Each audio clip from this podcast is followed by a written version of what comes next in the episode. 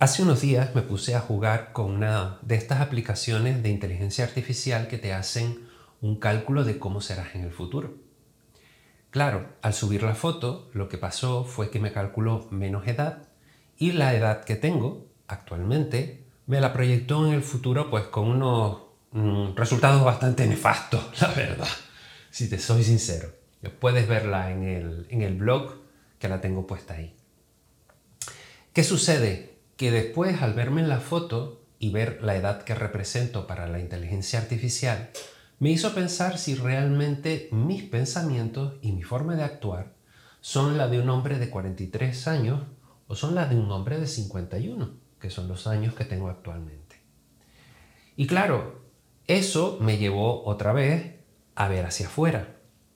Si veo que realmente otras personas como yo hacen lo mismo, es decir, aparentando ser más jóvenes, eh, pues mm, tienen pensamientos que correspondan a su edad real.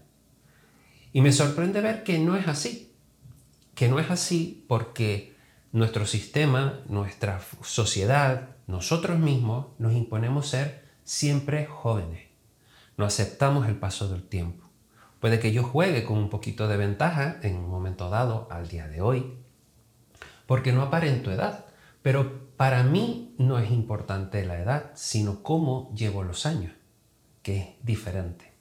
Y claro, al ver cómo mucha gente en redes sociales se empeña en parecer jóvenes de 30, cuando ya han pasado hace rato por ahí, me preocupa, porque al final, más que jóvenes, lucimos infantiles. Y la infantilización de nuestra sociedad en sus reacciones, en sus acciones, en sus intereses, me preocupa. ¿Por qué? Porque mm, estamos creando también nuestro futuro, nuestro futuro particular y el de las personas que seguirán detrás de nosotros. Y claro, esto me lleva a pensar que si nosotros como sociedad siempre queremos estar a la última, siempre queremos ser jóvenes y de alguna manera, tanto mental como físicamente, queremos obviar el análisis o la profundidad o la vejez, pues vale, tenemos un problema gordo que resolver.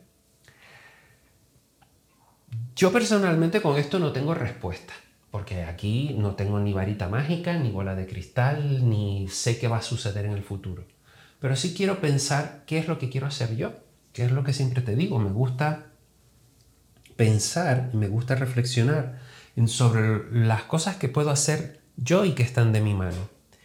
Y ahora mismo lo que tengo de mi mano es que personalmente los años que tengo y cómo me siento, quiero llevarlos de la mejor manera posible, con dignidad, entendiendo que hay cosas que o intereses que de pronto ya no resuenan conmigo y que tengo que dejarlos marchar. Que aunque tenga ahora posibilidades económicas lo que mm, diferentes a las que tenía en el pasado, lo que no pude hacer en el pasado, no lo voy a hacer hoy.